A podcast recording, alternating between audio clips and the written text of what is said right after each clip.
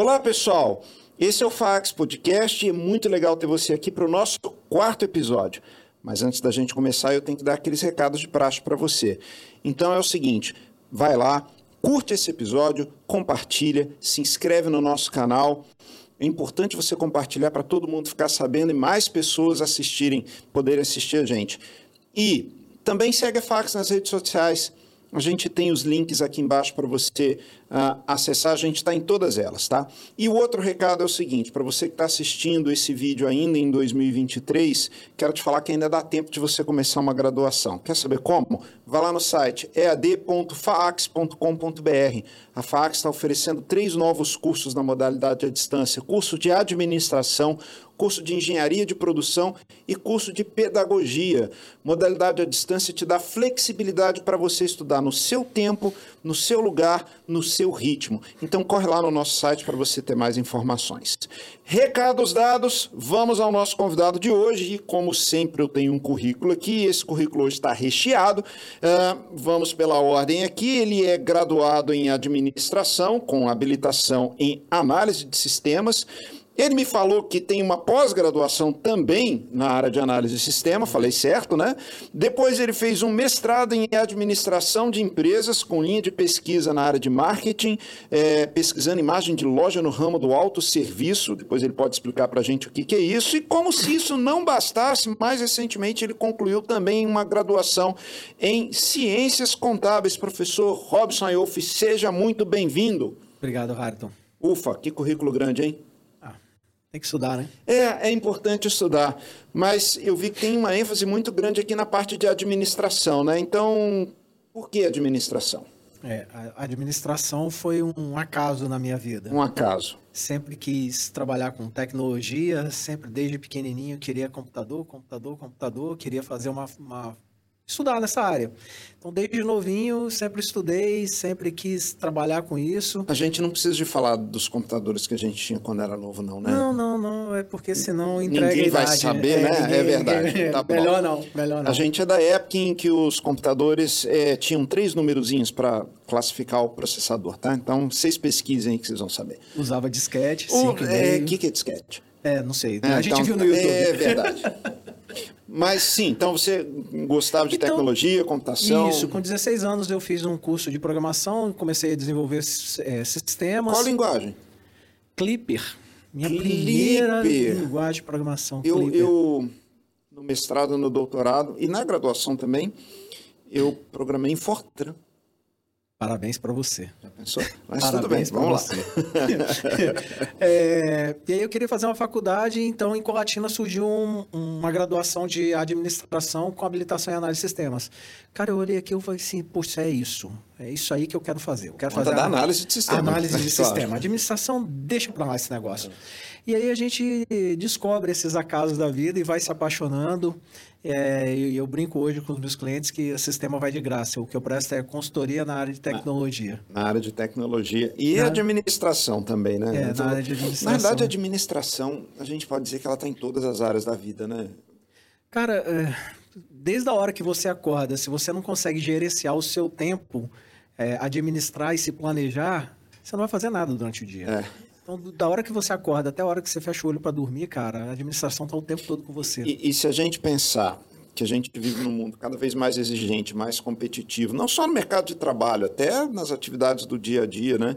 É, especialmente pelo fato de que, e eu conversava com isso com a professora Stephanie há dois programas atrás, é, da gente mesmo colocar coisas na, na- na nossa lista de, de, de afazeres, né?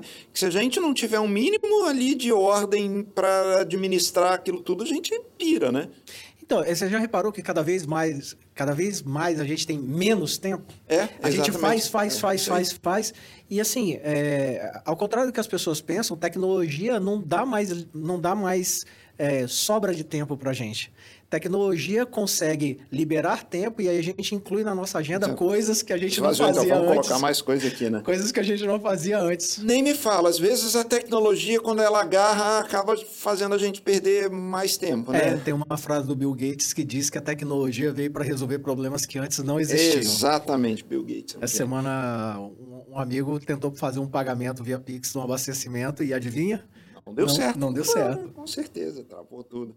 Tá bom. Bom, mas aí terminou a sua graduação, foi para uma pós-graduação e depois emendou no mestrado. Então isso. viu essa vontade de pesquisar mais, se aprofundar, como é que Cara, é eu queria, eu queria. Era, era um desejo pessoal, uma, uma, um anseio pessoal fazer um, um mestrado. Já se apaixonou, né, pela então, gostava, gostava da área, gostava da área de gestão e por que não pesquisar coisas que eu estudava? A, a minha linha de pesquisa é uma linha de pesquisa de marketing e estratégia. Interessante então, você falar um pouco sobre isso depois, tá? Eu achei legal esse tema aqui. É, Mas, a minha linha de pesquisa é a linha de marketing, linha de, de estratégia, então é, isso está muito voltado ao campo da administração, pensamento estratégico.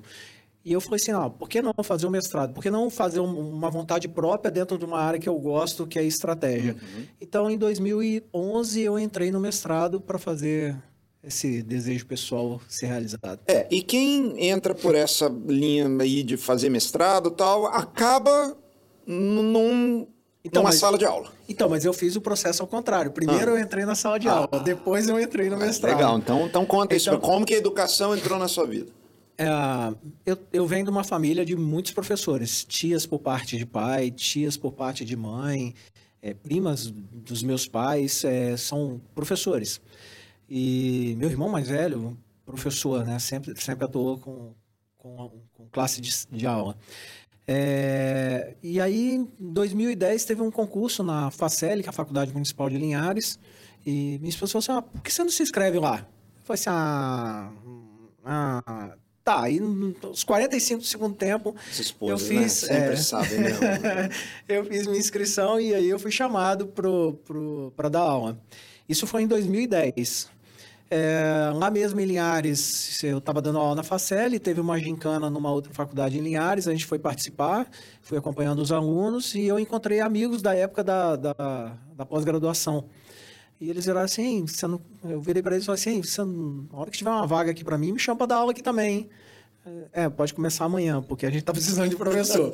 e aí eu entrei em outra faculdade, e outra faculdade, vai... E aqui na Fax desde... 2013, agosto. 2013, vai fazer... Não, já fiz 10 anos. Já fez 10 anos, né? Agosto Legal. agora fiz 10 anos. Bom, eu tô aqui desde 2010, passa muito rápido, passa muito rápido mesmo. Tá, aí é, fala, fala um pouco então dessa sua linha de pesquisa. O que, que é imagem, imagem da loja no ramo do autosserviço? Bom, autosserviço, assim, supermercado. Supermercado, loja de conveniência, tudo a gente chama de autosserviço. É, o que, que afeta a decisão de compra do consumidor? Por que, que você escolhe o supermercado A e não o supermercado B? É, desde 1968 Uh, isso vem sendo pesquisado. Então, a facilidade de pagamento afeta, o ambiente de, da loja afeta, é, ar-condicionado, música, a limpeza da loja afeta, a, a, tratativa dos funcionários afeta, e quanto isso impacta em cada um desses, desses, dessas situações. É, e aqui em Aracruz a gente tem um supermercado que desenvolve ações estratégicas Uh, com o intuito de captação de clientes. Então, eles fazem passeio do Dia dos Pais, é, domingo no trem. Então, eles têm... eu queria entender o seguinte: será que esses eventos institucionais inovadores atraem os clientes para a loja? Então, minha, minha, meu mestrado foi nesse sentido. A minha linha de pesquisa foi essa e minha, meu tema de pesquisa foi esse. Dizer, são duas coisas. Né? Primeiro, identificar quais as possíveis variáveis e aí depois ver o quanto que cada uma afeta, se afeta, né? Exatamente. E sabe o que é mais engraçado? Ah. É, como é que você sabe que o cliente está satisfeito? Então, existem duas variáveis que a gente consegue medir a satisfação: recompra e recomendação. Você só, só volta para comprar numa loja se você está satisfeito com ela. Certeza. E você só indica se você está satisfeito. Então, a gente, a gente faz um, uma regressão, um negócio de econometria lá, que deixa para lá. Estatística. É, enfim é, para ver como que cada um desses fatores, é, forma de pagamento, ambiente de loja, afeta em recomendação e recompra. Uhum. E eu inseri mais uma variável que são os eventos inovadores. E aí você é, estudou o supermercado daqui de Aracruz. Exatamente. Tá. E nesse estudo, a gente ficou. A gente fez uma pesquisa com 400, 400 e alguns clientes. E no final, é, a gente não rejeitou a variável de que não, não influencia. Sim, influencia. os eventos inovadores é, feitos por esse supermercado Influencia. fazem com que as pessoas decidam comprar E o naquele peso local. era grande aí na influência, você lembra? Cara, tem relevância. E Tem você lembra, relevância. e, e- e nessa pesquisa aí você descobriu alguma coisa que você não imaginava que poderia influenciar? Apareceu alguma Honestamente, eu achava que não. É, Porque todo pesquisador Sim. tem o viés. É. E eu falo assim, pô, o cara não vai escolher um supermercado Porque tem o domingo no trem lá. porque né? tem um domingo no trem, cara. Sim, as pessoas escolhem. É, é impressionante como é, essas variáveis afetam o comportamento do, do consumidor. E, e, assim, é, eu brinco com os meus alunos de marketing que depois de ratinho de laboratório, o consumidor é o animal mais pesquisado da face da Terra. Se você olhar em, em- em sites de bibliotecas virtuais, né, em, em papers, Repositório. é, esses repositórios, cara, todo ano sai milhares de artigos falando sobre comportamento do consumidor. Agora, esse resultado que você achou, o quanto que a região onde o- a loja está inserida vai influenciar no peso que essa variável tem? É, isso só reforçou a posição do dono de que ele estava certo, que É, aqui- funciona, né? funciona. E ele, ele abriu é, recentemente, não, tem algum tempo que ele abriu uma filial em outro município Aham. e ele replica nessa. E lá né, funciona também. e funciona também. Então, talvez não tenha uma dependência do local, né? Não, isso não. é algo a, a ser estudado também. né? É. Já deve ter gente que está estudando isso também, tem, tem provavelmente. gente que está né? estudando isso. Poxa, que legal. É um, é um tema Cara, fascinante. e você né? sabe que é engraçado? Que essa pesquisa começou em 1968, um, um cara chamado Martinet, esqueci o nome, o, é, o primeiro nome dele, é, eu achei esse artigo, e ele colocava na pesquisa dele cinco variáveis. Isso foi extrapolando à medida que, o- que os estudos foram avançando, chegaram a 15 variáveis. Você- o meu estudo, meu estudo tinha 13. 13 variáveis. E hoje, você sabe se já. Não, hoje está mais consolidado essa questão da imagem da loja, por isso. Agora a- as pessoas estão estudando como isso afeta no digital. Ah, é, Quando porque você é- entra num perfil de rede social ou num site, como, como essas coisas afetam. Porque, por exemplo, qual que é a decisão de compra de um consumidor para comprar um item é, numa loja virtual? A gente precisa, nós brasileiros somos muito de pegar, Pegar, né? Nós olhamos com esses cinco olhinhos É. aqui. Então a gente precisa pegar. Pô, mas você não tem isso na rede social. Como é que faz? Então a pessoa precisa ter uma gama de fotos, fotos que girem, que a pessoa possa mexer É, na foto para dar né? isso, para dar tangibilidade àquilo que é intangível. E aí, é, é, é, o cara pode usar o digital para trazer para o- a loja física, mas também para a loja virtual, né? É. Nem todo mundo tem. É, hoje assim, quem tem o físico e o virtual, hoje é, se trabalha um conceito de, de omnichannel, de você ter canais é, separados que convergem no mesmo canal de venda. Acaba Exato. tendo aquela, aquela interseção entre eles, né? Isso é um tema fascinante. Isso dá pra Cara, conversar horas sobre isso. Se a gente for falar de comportamento É. do consumidor, a gente vai ficar louco aqui. Tá. é, Bom, ah, vamos falar então, para que a gente possa emendar com outros assuntos aqui, sobre o curso de administração e o curso de ciências contábeis. Né? O que, que o, o- nosso futuro aluno vai estudar quando ele se matricular? Primeiro, no curso de administração. Então, tanto o curso de administração quanto ciências contábeis, nós formamos, é, nós temos um perfil mais generalista. Então, ele vai conhecer a ciência da administração, ele vai conhecer a ciência de ciências contábeis, né? ah, com o objetivo de ser generalista para que no futuro ele escolha uma especialização. Uma versatilidade, né? Exato. Então, o aluno que entra aqui, ele vai estudar planejamento estratégico, ele vai estudar é, logística, ele vai estudar administração de materiais, ele vai estudar administração de recursos humanos. Então, ele vai ter o conhecimento das, das áreas de conhecimento da administração, para que a partir dali ele possa é, se especializar naquilo que ele mais gosta. Ah, eu, eu, eu falo sempre com os meus alunos assim, que eu gosto de quase todas as áreas de administração, mas eu tenho um- uma deficiência muito grande em recursos humanos. Eu, eu, eu, eu fico brincando com os meus alunos. que eu- Será que é porque ele é um profissional de tecnologia e fica programando, É, fica isolado lá atrás do monitor e do teclado? É, eu acho que tem uma influenciazinha, né? Tem uma influenciazinha. Então, assim, é, eu nunca tive gosto para estudar administração. Você imagina se a gente faz um curso que está focado cara, eu não ia fazer esse curso. Então a gente precisa é, conhecer toda a gama de, de, de áreas de conhecimento da administração para que você tome a, a decisão de para onde ir. E aí, o que, que o cara, depois de formado, ele pode ser? O que, que ele pode. Por onde ele pode caminhar? Qual é o perfil do profissional que sai daqui? O nosso profissional ele pode ser gestor em uma empresa, uhum. ele pode ser consultor, ele pode ser um servidor público, então, a área de atuação é muito vasta para o profissional. E mais, e mais, o nível de empregabilidade que nós temos na região hoje, 2023, é fantástico. Está em alta profissão, né? É, só 100%, 100 dos nossos alunos ou estão estagiando ou já estão em quadro fixo. Isso é muito legal. Alunos que entraram agora.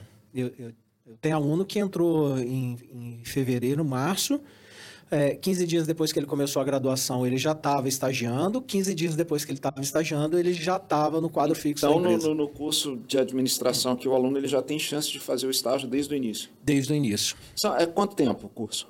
São quatro anos. Quatro anos, né? É, oito semestres. Tá. Ciências contábeis.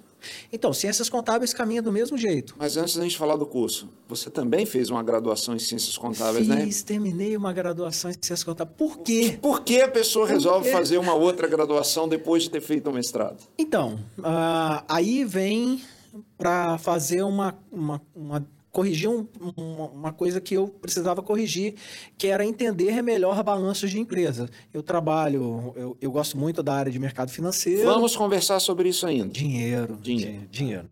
Eu gosto muito de mercado ah. financeiro. Cara, e como é que você seleciona uma boa empresa? Como é que você olha uma, uma DRE do, de uma empresa e você fala assim, não, putz, está bem. Não, tá ruim.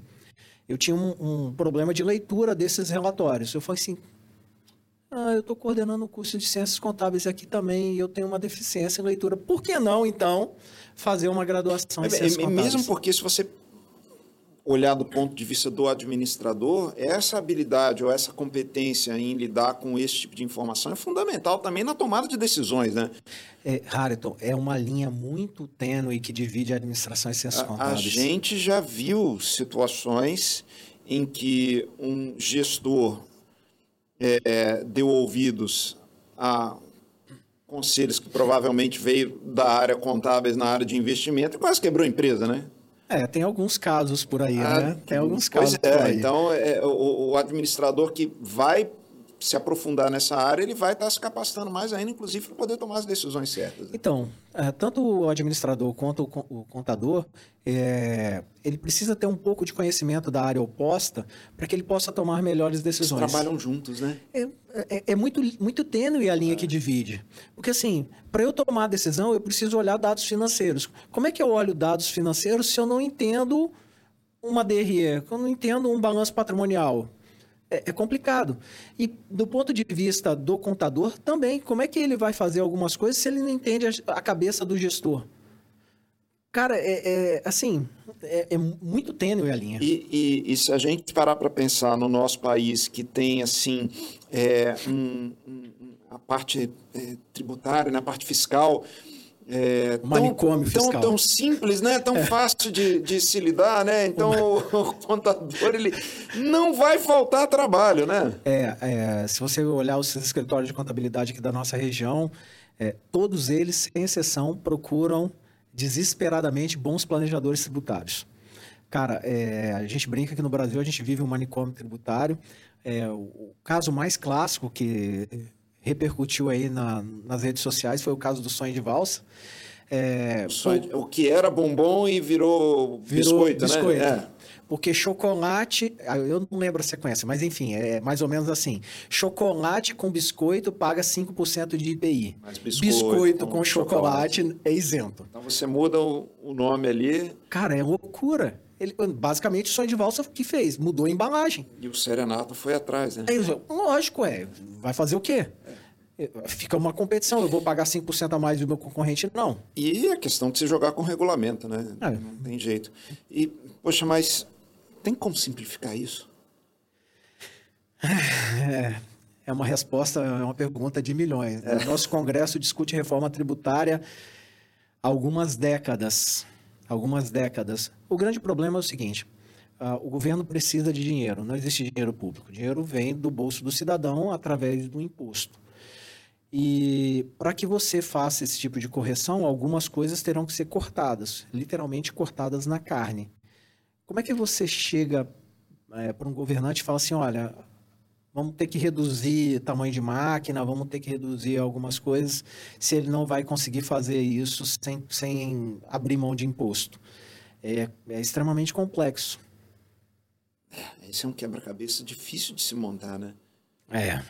Mas a gente tem exemplos de outros países que têm economias maiores do que a nossa e tem um sistema mais simples, não? É, tem um sistema mais simples, mas o nosso sistema político ele é complexo. E é isso que afeta o nosso sistema tributário. O sistema político ele é extremamente complexo, afeta o tributário. É, como nós estamos num país que, se você pegar todos, todos os governos, sem exceção, nunca existiu um governante que fez um plano econômico que privilegiasse produtividade. É sempre consumo. Ah, vamos reduzir preço de carro, vamos fomentar a construção de casas populares. É sempre consumo, nunca é produtividade. Nunca diminuir o imposto do custo do trabalho para que as pessoas ganhem mais dinheiro. É sempre produtividade. Mas se você produz mais, aí as pessoas não vão acabar comprando essa produção? Então, mas custa caro produzir. É, na, na, teoria de, de, economia, existe um negócio chamado curva de Leifert. Tem uma hora que o imposto é um peso morto e puxa para baixo e diminui a arrecadação. É, se você olhar o número que saiu ontem do governo federal, a, a, a arrecadação do governo federal caiu pelo quarto mês consecutivo. Nós estamos em outubro de 2023. Então, não adianta você tributar, tributar, tributar. Porque em, em, algum momento existe um negócio chamado curva de Leifert que vai puxar para baixo. E não tem jeito de ser independente de viés político, do que for, isso vai acontecer, né? Cara, a economia não está nem aí para política. A economia é a economia. Ela vai rodar do jeito que tem que rodar. Né? É, vai rodar do jeito que tem que rodar independente do mercado. Ou seja, a gente vai ter reforma tributária aí, mas na realidade não vai ter diminuição de impostos, né? Talvez vamos se tentar não. simplificar um pouco as regras, né? A simplificação que foi feita nessa reforma tributária já é um avanço, porque é, é, a gente gasta muito tempo tentando calcular imposto nesse é país. Isso é que é complicado, né? O custo de você pagar imposto também é um custo alto, né? É, e, e você acaba é, não, não entendendo o que, que você está pagando. Ah, se um consumidor pegar um já parou para olhar o cupom fiscal do supermercado? É muito imposto, né? Cada produto tem uma alíquota diferente. Você não entende do, é. da onde que saiu aquele valor. Tanto que aqui eles falam, botam no cupom fiscal, que aqui é uma aproximação. Nem, nem o cupom fiscal que sai lá, que vai para para a Secretaria de Fazenda tem exatidão. Sem, sem contar que a maneira como os impostos são colocados aqui é, é, é difícil você entender, né? Porque o, a gente está acostumado a ver o preço final das coisas já com o imposto é, talvez seja até de propósito para a gente não perceber o quanto que a gente paga de, de, de imposto. Né? Você vai em alguns países, é, por exemplo, lá nos Estados Unidos, você tem os preços anunciados sem os impostos. Na hora que você vai no caixa, você paga o imposto. Só que a diferença lá você vai pagar, quando muito, 8%, dependendo do estado, 5%, 6%. Se fosse fazer aqui, e, e, gente, isso não é privilégio do Brasil, na Europa também tem, tem impostos altos, mas se fosse fazer aqui, na hora de pagar lá, seu preço subiu 30%, ninguém ia comprar, né? Nada. É, de novo, a gente está. O, o, tamanho do imposto está atrelado ao tamanho da máquina que a gente sustenta.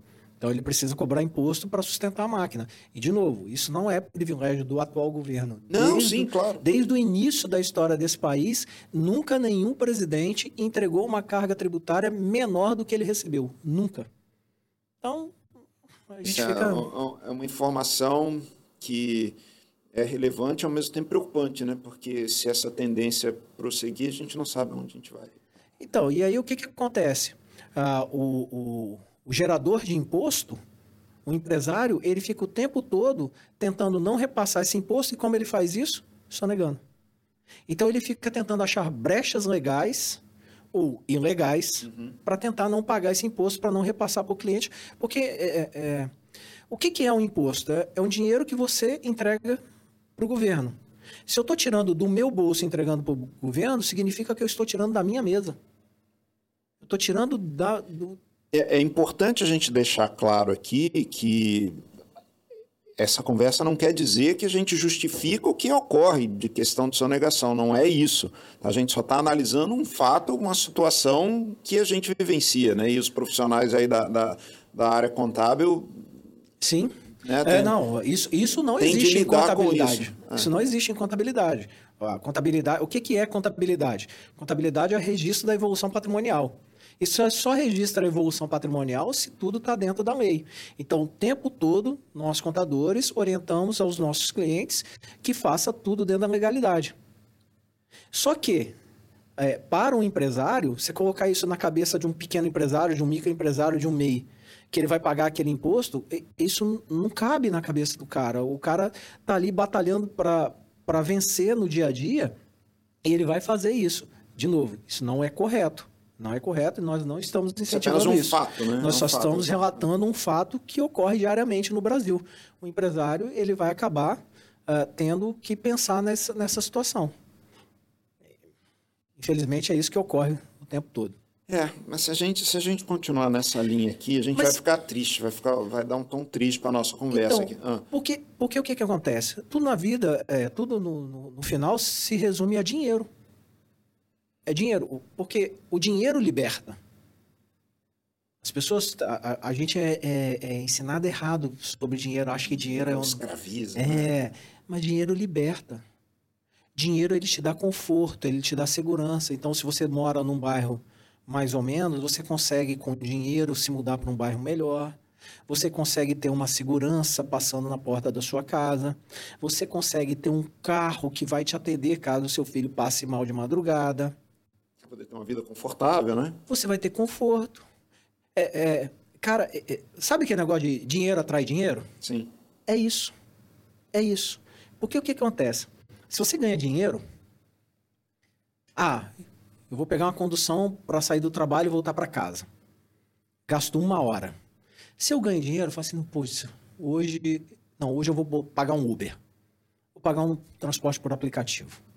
15 reais a corrida pago em 15 minutos eu estou em casa. Cara, eu ganhei 45 minutos. E você, ao mesmo tempo, influenciou a vida de um, de um trabalhador que está ali prestando esse serviço, né? Então Exato. você fez com que ele ganhasse mais dinheiro e aí e, ele, por sua vez, vai empregar esse dinheiro também e, e melhor gera uma reação em cadeia. Se de ônibus eu gasto uma hora e no transporte pelo aplicativo eu gasto 40, 15 eh, minutos, eu economizei e ganhei o bem mais precioso da vida. Tempo. Tempo. Eu ganhei 45 minutos. Para quê? Para que eu possa pensar formas de ganhar mais ganhar dinheiro. dinheiro. Ou seja, botar mais coisa dentro do, da nossa lista de coisas a fazer. Exato. Mas, putz, se você pensar assim, é fácil. Não é fácil. Cara, eu sei, você que é o professor aí dessa área. Não, vamos pensar. É fácil, é. E por que, que as pessoas não fazem? Por que, que as pessoas não fazem? Porque é doloroso. Hum. Por que, que é doloroso? Porque você economiza um pouquinho aqui, você economiza um pouquinho ali. É gota a gota, né? E, e, e, você vai poupando, poupando, poupando, poupando, poupando. E depois de seis meses, você olha a tua conta investimento e você vê que mudou pouca coisa. Cresceu quase nada. E aí sempre vai aparecer uma viagem, sempre vai aparecer uma férias, sempre vai aparecer um casamento de um amigo em outro estado. Você pode bater seu carro. É, essas questões de é, eventualidades a gente trata como uma reserva de emergência. Uhum. Na teoria, é, antes de começar a investir, você deveria ter uma reserva de emergência para então, tá, então você já trouxe essa questão aí de investimento, então vamos, vamos, vamos falar então de investimento. E aí, falando de investimento, a gente está falando de administração, a gente está falando também de, de contabilidade, né? Com as ciências contábeis. Precisa né? fazer o registro da evolução patrimonial. É, exatamente. Então, você falou que você tem uma paixão pelo mercado financeiro. Gosto bastante. E quem convive com esse sujeito aqui todo dia consegue perceber isso sempre. O que, que é o mercado financeiro? Essa coisa misteriosa que alguns dizem que é jogo, que é aposta, outros dizem que é uma maneira de você evoluir seu patrimônio. Explica ah, para gente. Mercado financeiro é um ambiente onde as empresas estão inseridas. Porque uh, como é que uma empresa capta recurso para que ela continue operando, que ela aumente sua operação. Ela pode fazer isso de duas formas. Vendendo mais? Mas aí ela tem que produzir mais. Ela tem que produzir mais. Então, antes de vender mais, ela precisa produzir mais. Então, como é que ela capta dinheiro? Ela pode ir em bancos, fazer pegar empréstimo, pegar empréstimo ou ela pode uh, fazer. Os sócios podem botar dinheiro também. Podem. Mas esses aportes, eles acabam. Como é que uma empresa do tamanho de uma Suzano, do tamanho de uma Vale, vai pegar dinheiro? Então, ela, existe uma modalidade de empresa chamada SA, Sociedade Anônima, onde ela coloca cotas dessas, dessas, dessa empresa no mercado financeiro e esse, esse, essas ações são negociadas. É, o mercado já evoluiu bastante. Hoje a gente não lida somente com na renda variável só com ação. Existem fundos imobiliários. É, Pensa tá. Antes de falar de fundo imobiliário, vamos, vamos continuar nessa questão da ação aí. Então, é como se uma empresa, ao invés de ter cinco sócios, ela tem falar, agora nós vamos botar agora mais uns dois mil sócios aqui, cada um botando um pouquinho de dinheiro. Um pouquinho de dinheiro. Então, ela pega parte ali do, do, que seria essa empresa, divide em vários pedacinhos e aí vende isso para as pessoas. Exato. Bota, bota é, em negociação no mercado que a gente chama mercado financeiro de renda variável. Uhum. E aí o sujeito que compra esse pedacinho que a gente chama de ação acaba virando sócio da empresa. É, ele vira um sócio, mas não dá direito a ele de meter o pé na porta e falar assim, ah, eu sou dono disso aqui, vamos entrar. mas ele é, um, é, ele é um componente importante, porque é, é, a forma mais barata da empresa captar dinheiro para suas operações. É negociar títulos na Bolsa de Valores. Tá, e aí quando, é, por exemplo, é, quando foi ontem, ontem eu estava vendo a notícia dizendo que a Petrobras perdeu não sei quantos milhões em valor de mercado. Bi. 25 bilhões né, em, em um dia. Então quer dizer que a empresa perdeu dinheiro quando isso acontece? Não, ela foi avaliada para baixo. Então, as ações que são negociadas, você soma tudo, elas têm um preço que é negociado no mercado. É, e esse preço ele é influenciado por muitas coisas. Então, notícias favoráveis ou notícias negativas influenciam para cima ou para baixo o preço dessas ações. Isso assim, de forma bem, bem, Sim. bem, bem, bem então, resumida. a empresa necessariamente não perdeu dinheiro. Quem perde dinheiro são os sócios se eles quiserem vender essa participação é, deles. O seu né? ativo desvalorizou. É a mesma coisa você, você compra um carro ou compra uma casa. Se você faz... Uh, aportes, uh, se você faz melhorias nesse carro, você faz melhorias na sua casa, sua casa não vale mais? Sim. A partir do momento que tem uma enchente, seu carro ficou lá na enchente, ele não vai valer menos? Vai valer menos. Então, a, Quando eu for vender o carro, eu vou ter prejuízo. Né? Exatamente. Então, essas coisas funcionam, assim, uma comparação bem tosca, mas bem tosca mesmo, é assim que funciona o mercado financeiro. Então, empresas que são bem avaliadas, elas tendem a... É, bem posicionadas e bem avaliadas, elas tendem a ter um valor patrimonial maior. Então, gera interesse nas pessoas em que elas sejam sócias dessas empresas, o que eu chamo de empresa perene. Por exemplo, uh, você imagina um mundo daqui 50 anos não precisando de aço? É impossível. Então, a Vale do... A, a Vale do Rio Doce, não, a Vale, a Vale, a Vale é uma empresa perene. Você imagina o mundo daqui a 50 anos é, sem petróleo? Por mais que a gente vá diminuir o emprego Opa. do petróleo como combustível, ele ainda é usado em uma Exato, infinidade de outras mas coisas. você já disse, a matriz energética vai mudar e a nossa necessidade do combustível fóssil vai diminuir. Então, Petrobras já não fica tão atrativo no meu conceito. Num, num espectro de 50 anos. Ah, Será que vai ser tão rápido assim? Ah, eu tô na minha posição, né? Daqui a 50 anos tá bom para mim. Daqui é, a 100 anos eu não sei. Essa é que é a arte, né? Você tentar deduzir o que vai acontecer no futuro, né? Exato. Agora, então, tô, tô me colocando na, na posição de leigo que vê as notícias na televisão e fala, ah, hoje a bolsa subiu, hoje a bolsa desceu. Quer dizer, tem uma, uma flutuação muito... Como é que a gente ganha dinheiro com isso? Então, é... tem um cara chamado Charles Munger que diz que ganhar dinheiro, a, a, é, a, é, bolsa de valores é uma troca dos impacientes para os pacientes. Opa, explica isso. Então você ganha dinheiro no longo prazo. Hum. É, a gente acostuma, a gente é muito imediatista, acha que você vai colocar 10 mil reais na bolsa de valores e depois de amanhã vai virar 50 mil.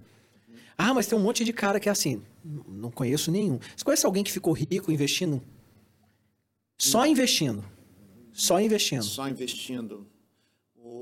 Graham lá, o Benjamin Graham, Mas da onde que veio o dinheiro para ele, pra ele investir?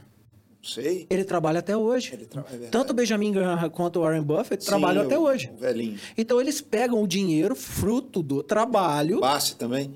O Bassi também. Ele tem uma empresa que ele faz, o- faz o- a gestão patrimonial. Então, essas pessoas pegam dinheiro do trabalho e investem. Cara, eu não conheço ninguém que falou assim: olha, não tinha nada, botei 100 reais na bolsa de valores, hoje eu sou milionário. Não conheço nem ninguém. Todas essas pessoas vêm de fruto de trabalho. Então, é, primeira coisa, as pessoas acham que vão ficar ricos do dia para noite em bolsa. Isso não existe. Isso- se alguém te vender isso, sai fora. Não compra, porque é furada.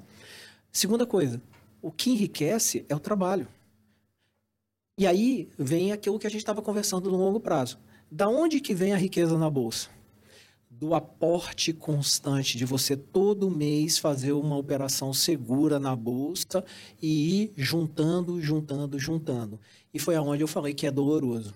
Porque você recebe seu salário todo mês e você tem uma decisão importante a tomar. Quanto daquele salário eu quero guardar? Quanto eu quero que isso lá na frente me gere uma coisa que a gente chama de renda passiva? O que é renda passiva? É aquilo que eu não faço nada e continua me dando dinheiro. A gente chama isso de renda passiva. Tem um, um livro que é bem, bem bacana, chama O Homem Mais Rico da Babilônia. Ele dá alguns conselhos para você ficar rico. Um deles é viva abaixo do que você ganha. Então, se você ganha 100, gaste no máximo 90. E esses 10 que você pega, gere é, um exército de trabalhadores. Ele usa essa, essa expressão no livro. É você fazer esse dinheiro multiplicar sozinho, que é o tal da renda passiva. Só que isso é doloroso, cara, porque você pega, você pega uma empresa que paga de, de dividend yield, é, rendimento anual, você paga 10%. Então você colocou mil naquela empresa. Se ela paga 10%, Até 100 reais. né? no final do ano você tem 100 reais. Aí você olha assim, É caraca, muito pouco. pô, esperei 100, é, é, 12 meses para ter 100 reais. Ah, era melhor. Cara, é doloroso. Você não Vai jogar con- na Mega Sena. Pois é. E aí o cara fica lá tentando todo mês, joga 10 reais todo mês. No final do ano, ele gastou 120 reais. Sim. E não tem os 100 reais. E nem os milhões, né? Também do Pois prêmio. é. É, Eu falo com as pessoas assim: é, quanto é um vezes zero? Zero. Agora, se você vai fazendo um vezes um, um vezes dois, um vezes três, no final você tem 12. É isso. Tudo começa de um pequeno aporte. Só que a gente não tem a paciência. Por que, que a gente não tem a paciência? Porque é doloroso. É do- E, e as coisas. Fal- Falta educação financeira também, né? Desde a base. é, falta educação financeira, falta planejamento. Cara, se você pensar que é, a nossa economia é datada de 1 de julho de 1994. Porque até 1994 a gente não conseguia fazer nada. Você simplesmente não conseguia planejar É nada. verdade. A inflação corroía todo o nosso salário. Eu lembro quando eu era pequeno, minha mãe ia no supermercado de manhã e de tarde já era outro preço e à noite já era outro preço já. É- Era loucura. A gente, a- a- as nossas casas eram construídas com, com dispensa Sim, Pra- sim. pra É, estocar praticamente um alimento. quarto só para guardar comida. para guardar. Hoje eu tenho um armário lá em casa. freezer para guardar carne congelada. Verdade. Ao invés de comer carne fresca, você tinha um freezer para armazenar carne. Uma segunda geladeira só para congelar as coisas. loucura. né? É. Então, assim, nossa economia. Então, a gente não tem o hábito de planejar. Por que, que a gente não tem? Porque a nossa economia é muito recente. Então, eh, nós não fomos ensinados a fazer isso. E a gente precisa mudar isso. Mas não tem a caderneta de poupança? É. Esse é um outro problema. Ah, Porque as pessoas olham lá e falam assim: caramba, Todo mês ó, lá. tem um pouquinho a mais. é. Só que elas esquecem de descontar o efeito inflação. O fato de estar todo mês um pouquinho a mais lá não significa que você está ganhando dinheiro, você está perdendo para a inflação. Hoje, um dos piores investimentos que a gente tem a gente chama caderneta de poupança. Se você pegar seu dinheiro e botar numa conta remunerada desses bancos digitais, e aí tem um monte que você pode escolher, é melhor do que botar na, na, na A caderneta poupança poupança. na cadeira de poupança. Só que qual é o problema disso tudo, Harry? É, você ganha seu dinheiro todo mês, você recebe seu salário. E aí você tem uma decisão importante a tomar, que é Gastar eu vou guardar. guardar ou gastar. E aí você chega depois de seis meses, você vai ser tentado. Depois de um ano, você vai ser tentado. Cara, e você fala assim, caramba, pô, eu trabalhei tanto, eu mereço. Eu mereço. E essa frase é que mata, eu mereço. E, e- e nós não somos ricos para isso. É, é, tem um influenciador digital que eu gosto bastante, que ele fala isso. É, a gente tem que tirar esse conceito de que nós somos ricos, classe média alta, porque nós não somos. Porque o que te leva, o que te motiva, não é essa estabilidade, é o desconforto. E investir é desconfortável, investir é doloroso. E é isso que tem que fazer você ir para frente. Então você tem que pensar que você é pobre. Porque assim, o que é ser rico? Ser rico é. Gastar sem pensar, poder Não. gastar toda hora, quando quiser, para comprar o que quiser, na hora que quiser. Pensa comigo aqui. Se você e sua esposa amanhã pararem de trabalhar, vocês conseguem manter o padrão de vida que vocês têm? Talvez por um mês, dois meses. Você entendeu que a gente. É. Toda vez que você precisa continuar trabalhando para manter o seu padrão Então de é vida, rico. você não é rico. Essa é a diferença. Então a gente precisa ter esse desconforto e pensar assim: não sou rico. Não sou rico. Preciso trabalhar, preciso economizar para que lá na frente eu não dependa de ninguém, nem do INSS. Porque o maior erro das pessoas é achar que o INSS vai cobrir as despesas. Não, vai. né? Não vai. Não vai. Então a gente precisa E entender a cada isso. reforma de previdência que a gente tem que passar, diminui mais, né? Hoje, hoje, que dia que é hoje? 25? 25. 25 de outubro. Hoje saiu uma notícia que o governo prevê é, rever a, a- a reforma da Previdência que, o ano que vem. Para apertar mais ainda ou para voltar ao que era? Não sei, eles só falaram, só anunciaram que vão rever, eu não li a matéria toda. Mas, cara, é todo dia uma mudança, todo dia uma mudança. É, como diriam. Aí eu já desisti de me aposentar. Eu sei que eu vou trabalhar a vida inteira já.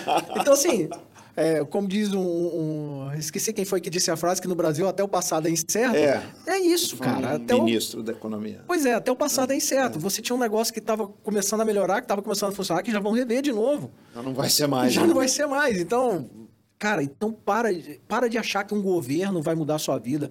Para de achar que um político vai mudar a sua vida. É Não vai, trabalho. né? Não, é trabalho, trabalho, trabalho. É você, fruto do seu trabalho. Tá, é, há pouco você falou de fundo imobiliário. O que, que é isso?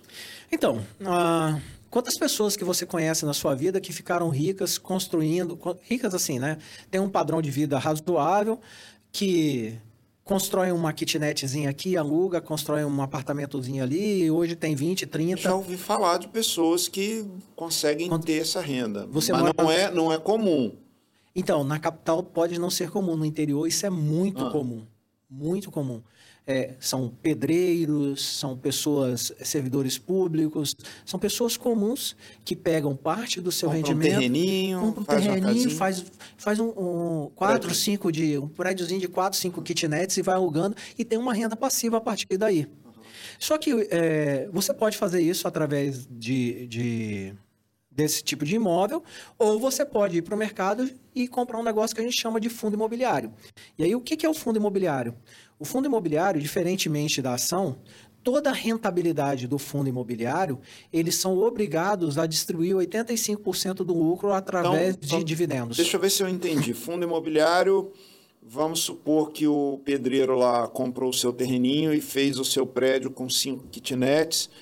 Aí ele fala, bom, agora eu tenho um prédio, é, só que Eu tenho eu, eu gastei muito para poder, para poder construir isso aqui. Eu quero recuperar logo o meu dinheiro, então eu vou convidar algumas pessoas a serem donas de pedacinhos desse Exato. meu imóvel. É tipo isso? É tipo isso. Por exemplo, Aí todo o aluguel que ele recebe, ele vai dividir com esse pessoal. exato, ele é obrigado a distribuir 85% Só que ele lucro. já recuperou o dinheiro do investimento dele Exato. porque ele vendeu parte daquela parte Então, do imóvel. então você pega, por exemplo, isso, então. é, a maioria dos shoppings que a gente conhece é, são administrados por um fundo imobiliário. Você não tem um, único dono do shopping, por É exemplo. isso. Aí tem uma administradora que administra aquele shopping. E aí é, é o que a gente chama de, é, é, de shopping é, de laje corporativa. Tá? Existem fundos imobiliários que é, logísticos. O que, que são fundos imobiliários logísticos? O cara constrói galpões e esses galpões são, são alugados para empresas armazenarem produtos. Então, é, a gente tem um problema aqui no Brasil da última milha. Então, quanto mais perto o galpão tiver de grandes centros, melhores. Então, você pode ter um fundo imobiliário que trabalha essa questão da logística. Existem fundo- fundos imobiliários que trabalham é, o que a gente chama de papel. Então, ele pega é, dinheiro das pessoas e trabalha com. títulos que vencem IPCA ou títulos que, que vencem Selic, IPCA é o índice de inflação, é, e Selic é a taxa de juros. Mas aí é um fundo de investimento, né? Então, são fundos. Então, existem ah. várias situações. Mas a grande, a grande vantagem disso aí é que todo mês um fundo imobiliário vai pingar na sua conta vai pingar um dinheirinho na sua conta. Ele vai pegar aquele dinheiro e vai distribuir Esse para os cotistas. vem de onde? Do aluguel, né? Do aluguel. Tá. Do que ele está recebendo, ele pega 85% do valor de aluguel que ele, que ele recebeu e distribui para os sócios em, em forma de dividendo. E qual é a vantagem do dividendo? Dividendo é isento de imposto. Ainda, né? Ainda. É. Por enquanto. É. Mas, tá, e, e o que, que acontece, por exemplo, quando a loja no shopping fecha? Lá em Vitória tem uns shoppings que cada dia que você vai lá tem uma Não, loja menos mercado, Mercados são cíclicos, né? Mas aí entra menos dividendo? Entra menos dividendo. Entendi. Então você olha uma coisa que a gente chama de dividend yield. Você olha quanto que está distribuindo aquele, aquele shopping. Então você vai olhar essas distribuições de dividendo e vai entender como que ele está sendo distribuído. É... No, na questão logística, por exemplo, você tem inúmeros fundos imobiliários logísticos que têm 0% de vacância. Ou seja, 100% do galpão está alugado. Então, cara, como é que você não vai comprar um, um fundo desse? Que vai te vai pingar dinheiro na tua conta todo mês. Então, assim como as ações, é importante analisar também o tipo de fundo que você está investindo. Né? Exato. Eu lembro que, sempre gostando de ouvir notícia tal, a gente ouvia muitos comentários aí de, de sugestão de investimento. É, e, eu lembro que tinha uma época que ele falava que uma, uma, um bom fundo imobiliário era aqueles que tinham agências bancárias. Só que agora não mais, né? Não mais. Mas, por exemplo, você acha que a agência bancária vai acabar? Não vai acabar, mas. Vai reduzir bastante. Já reduziu muito. Vai né? reduzir bastante. Mas é, é, é, esse tipo de avaliação que a gente tem que fazer. Esse tipo de avaliação que a gente tem que fazer. É, como, como o nome diz, a gente está tá aportando dinheiro em renda variável. Renda variável varia. É, ao contrário do que as pessoas pensam, renda fixa varia. Então, a própria rentabilidade da renda fixa varia. Então, qual que é o, o digamos assim, o pulo do gato? É você diversificar. Você pega uma frase popular, não coloque todos os ovos na, na mesma, mesma cesta, cesta, né? Porque se é derrubar isso, essa cesta... É, porque assim, uh, você não pode pegar fazer all-in, pegar todo o seu dinheiro e colocar numa única ação. Ah, se você pensar 18, 24 meses, qual que era a bola da vez? A Magazine Luiza. Sim. Cara, a Magazine Luiza está 1,69. Valorização Chegou a 33 reais o valor das 33, acho que foi 33, enfim. Chegou a muito dinheiro. Hoje é 1,69. Cara, não dá. Não dá. Então, sim. É... E na época dava para prever que isso poderia acontecer? Então, não, não dava. Partindo do ponto de vista que é varejo, dava. Uhum. O Barça tem uma frase, há alguns meses ele falou que todo varejo vai quebrar, todo mundo riu dele, falou que ele estava gagá já, o velhinho gagá. Mas ele tá certo, cara. É, por exemplo, é, qual que é na, na, minha tese de investimento, o que, que, eu, que, que eu coloco? Eu não coloco dinheiro em varejo. Por quê? Os lucros não são constantes e a, a margem líquida é muito baixa. Uma Magazine Luiza, você tem uma margem líquida de 2%. É muito pouco, né? Cara, é Sendo nada. você tem que pensar toda essa cadeia logística para você abastecer as lojas, com e esse o... sistema de distribuição que precisa contar com essas estradas nossas tão bem conservadas, e né? Pior, e... o custo de manutenção da loja, que é o que dentro de finanças a gente chama de CAPEX, uhum. aumenta todo mês. Então você tem um custo crescente, uma margem líquida baixa e lucros inconstantes. Vai botar dinheiro num negócio desse? É complicado, né? Não dá. Então, na minha tese de investimento, o varejo não entra. Eu procuro setores mais perenes. Só que qual que é o grande problema? Mas precisa de existir varejo, né? Precisa As pessoas precisam comprar. Não precisa ter o meu dinheiro lá, mas precisa. mas qual que é o problema ah. disso? Ah. As pessoas ficam o tempo todo tentando acertar isso. É. Quem é a próxima Magazine Luiza? Quem, qual vai ser a próxima Sync, a empresa de tecnologia? Cara, para, é, é, começa a tomar pequenas decisões e decisões assertivas, porque o, o que enriquece é um longo prazo. É, é, parece loucura que eu falo, mas todos nós seremos ricos no longo prazo. Cara, a, compara com o Luís XIV, rei da França. Uhum. O cara fazia xixi no pinico. É verdade. A gente tem rede de saneamento, nós somos muito mais ricos que o rei. Faz Luiz, sentido nesse Luiz. aspecto, sim. Cara, Você já pensou para já parou para pensar que a gente escolhe a parte do animal que a gente come? É verdade. Eu não como pé de galinha. É. Eu vou comer peito. O quê? Carne. Eu quero carne. A gente escolhe, cara. Pensa 50, 60, Não tinha, 100 era anos. o que tinha, É, né? comi o que tinha. É, isso, é E o que temos ir para hoje. acabar, né? E oh, literalmente ruiu o osso. É. Cara, a gente é muito rico. E a nossa tendência é que a gente fique mais rico. Só que a gente precisa entender que uma parcela do que a gente ganha, a gente precisa guardar. E isso é doloroso. Eu, eu insisto nessa palavra do doloroso, cara. Porque nada, é, nada que você queira na sua vida vem fácil. É, é, demora, demora. E por que, que é doloroso? Porque, pensa assim, você não enxerga a sua conta com 100 mil reais caindo todo mês daqui a 20 anos. Você não consegue enxergar. Objetivo de Por- vida. Porque você olha hoje e fala assim, pô, tá pingando 10, 20 reais por mês. Caraca, isso não vai chegar a 100 mil reais. Então você desiste. É, é o que a Luiz Barsi fala da zona de arrebentação. Você passar essa zona de arrebentação é que é o problemático. Então, essa dor a gente não está disposto Ainda a... mais quando você pensa da necessidade de diversificar, justamente porque você sabe que em alguns você vai estar ganhando, outro você vai estar perdendo. Você pode estar perdendo muito aqui, ganhando muito aqui, sendo que a gente quer ganhar sempre em tudo, né? Pois é. E, e, assim, a, gente esquece que o processo da vida e o processo das finanças tem dor. Crescimento tem dor, né? Não tem Crescimento, crescimento, tem dor. É verdade. Crescimento tem dor. E a gente não está pronto para enfrentar essa dor.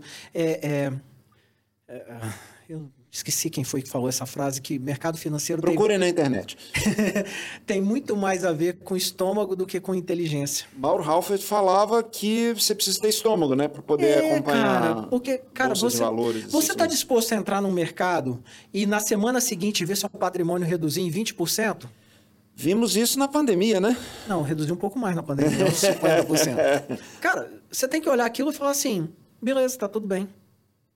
É isso. Porque o grande problema é que as pessoas é, compram é, títulos, ações, fundos imobiliários, enfim. Achando que só vai ganhar, né?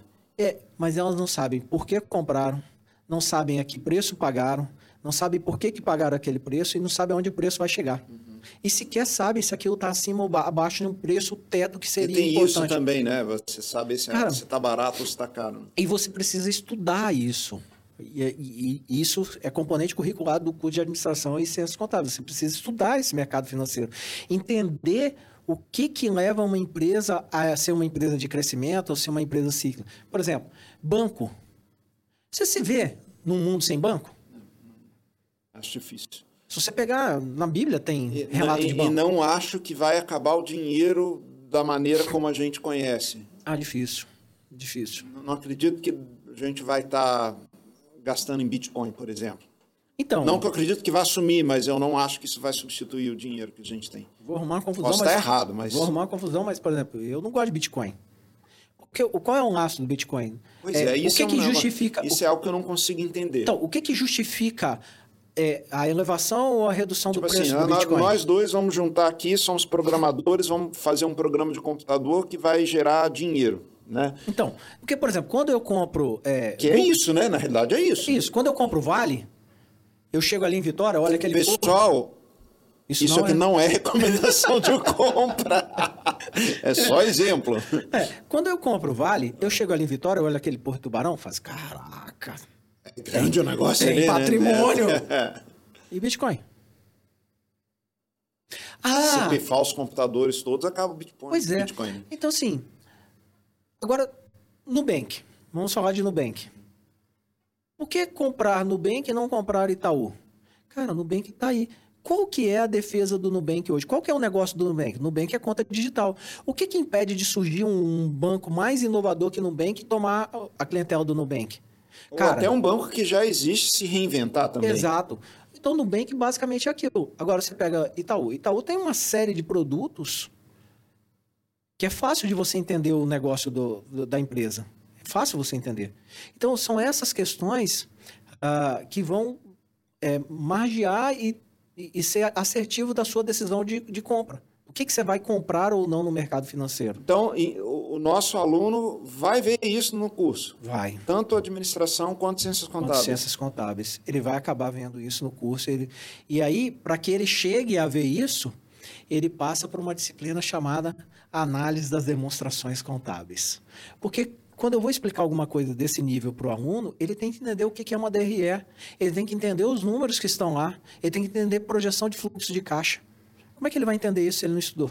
Então, se a gente parar para pensar que é, cada vez mais as pessoas estão procurando se informar sobre o mercado financeiro, procurando aprender mais, a gente deduz que o profissional que sabe mexer com isso vai ter um campo de atuação muito grande. Né? Então, isso é vantagem para os nossos alunos aqui do, do, dos nossos cursos de administração e ciências contábeis. Né? Parafraseando o grande pensador Fausto Silva, ah. tanto no profissional quanto no pessoal.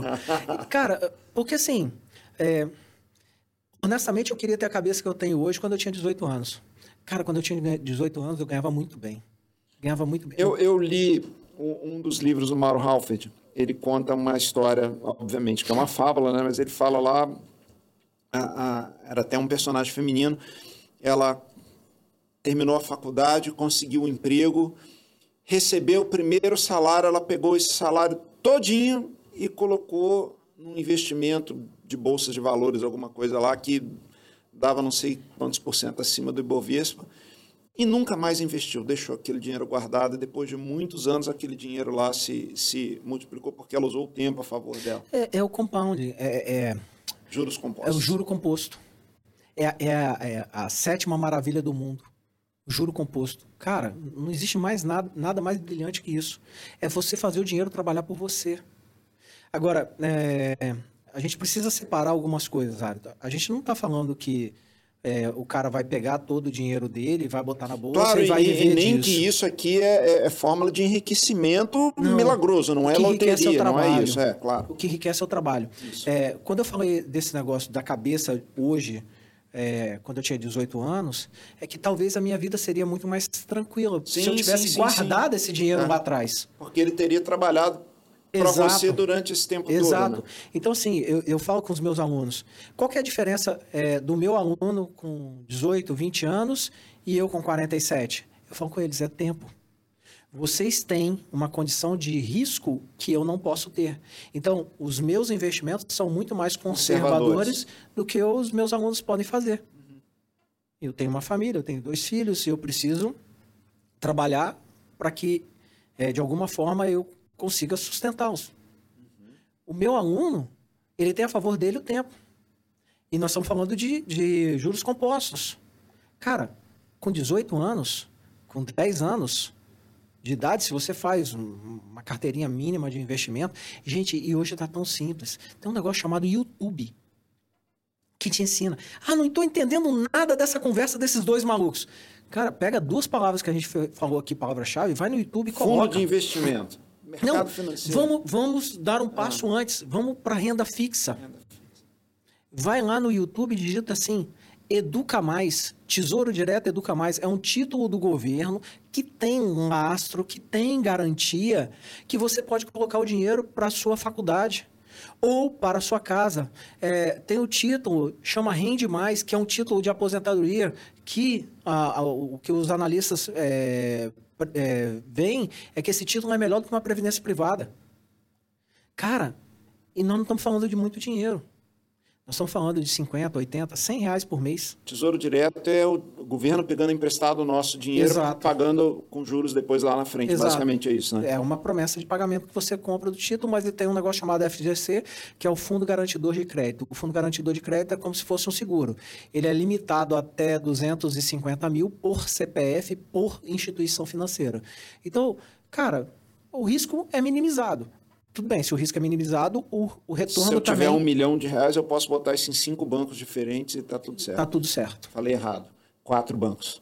Não, você bota em cinco, senão você está no limite e o rendimento você perde. É verdade, tá bom. Não, você fez a conta é, certa. Tá bom. Você okay. fez a conta okay, certa. Okay. Então, uh, o que, que acontece? Cara, a gente está falando disso. É, pega uma parte do que você ganha e reserva. E, de novo, é doloroso? Dói. É doloroso, cara. Você pensa assim, caraca, tem uma puta festa esse final de semana. Não. Preciso comprar o meu iPhone novo? Não. Não. Não. Tomar esse tipo de decisão é doloroso. Por quê? A gente está enxergando hoje. O, nosso cérebro funciona por recompensa. É, eu costumo brincar com os meus alunos. O que, que é melhor? Tá na praia agora ou tá assistindo a minha aula? Aí eu peço para eles serem honestos. Eles falam que é tá assistindo minha aula. Não, mentira. É estar tá na praia. Até eu gostaria de estar na praia. Mas por quê? Porque está na Você praia. tem vantagem que ele dá aula à noite, né? Então o pessoal não costuma ir para a praia à noite. Né? Ou não. É, bom. Ou não. É, mas o que, que acontece nessa história toda? Cara, você tá lá na praia, a tua recompensa é imediata. Porque você está se divertindo, você está se, é, se acalmando, você está desestressando. Enfim, é isso. O resultado da minha aula vem seis meses depois, ou quatro anos depois. Cara, você não consegue enxergar no, no longo prazo. E é esse é o nosso problema, é enxergar a longo prazo. E é isso que dificulta a nossa vida no investimento, é enxergar a longo prazo. Você não se vê é, hoje, daqui a 15 anos. Você só consegue enxergar hoje. E, e é tudo na vida, cara. É, por exemplo, academia. Há um ano e pouco eu tomei uma decisão de mudar a minha vida. Uhum. Cara, é doloroso. Literalmente é, é doloroso. doloroso. Literalmente é eu doloroso. Eu li um negócio legal. É, fazer exercício é você sentir dor hoje para que você não tenha uma velhice sentindo dor, né? É, na verdade, se você for para academia, isso não é verdade. Você vai sentir dor sempre. Sempre, né? Ah, tá. Sempre, é. Mas, enfim, cara, mas é, você entra na academia hoje, você se acha um estranho no ninho, porque você é um gordo, você tá lá é, sobrepeso, é, tua pele tá flácida, sua, tua musculatura tá flácida. E, e, você só pensa assim, o que, que eu tô fazendo aqui, cara? O que, que eu tô fazendo? Pagando para sofrer. Não, pior, tô pagando. tô pagando. Porque você não se enxerga mais bonito cinco, seis anos lá na frente. Você não e, se enxerga e mais isso é um investimento também, não é? Sim, a imagem vende. É, isso também. A gente poderia conversar horas aqui, só que o tempo está passando, daqui a pouco a gente tem que dar aula. É, e infelizmente a gente tem que né, até para que a gente possa ter uma continuação dessa conversa depois. Só que o professor Robson, além de ser coordenador dos cursos de Ciências Contábeis e Administração, ele também é o presidente da comissão do vestibular. Então, fala um pouquinho do vestibular da FAX. Então, estamos com inscrições abertas para 241, uh, curso de Administração, Ciências Contábeis, Enfermagem, Engenharia Mecânica, Direito e Psicologia. Então, todos os nossos cursos estão abertos. Por favor, se inscreva. Como é que venha, a gente se inscreve? Venha fazer parte da, da nossa casa, venha fazer é, estudar conosco. Para maiores informações, entre no nosso site www.fax.com.br, vai ter um banner lá, é, vestibular 2024, é só clicar, se inscrever, faz prova online na hora ou agenda para o melhor momento que você achar para é fazer fácil, a prova. Né? É. Ou se quiser estudar ainda em 2023, ainda temos os nossos cursos da modalidade AD, Administração, Engenharia de Produção e Pedagogia. Também no site da FAAC, só que agora o site é ad.faax.com.br, né? Então venha fazer parte da nossa família. Pessoal, a gente vai encerrar nossa conversa por aqui. Muito obrigado, Robson. Foi muito legal a gente poder conversar. Eu espero que a gente tenha uma continuação para que a gente possa falar mais, porque falar de dinheiro é bom, né? Ah, falar de maneira de ganhar liberta. é bom, né? Dinheiro liberta, isso dinheiro é muito liberta. legal. E a gente se vê no próximo programa. Tchau.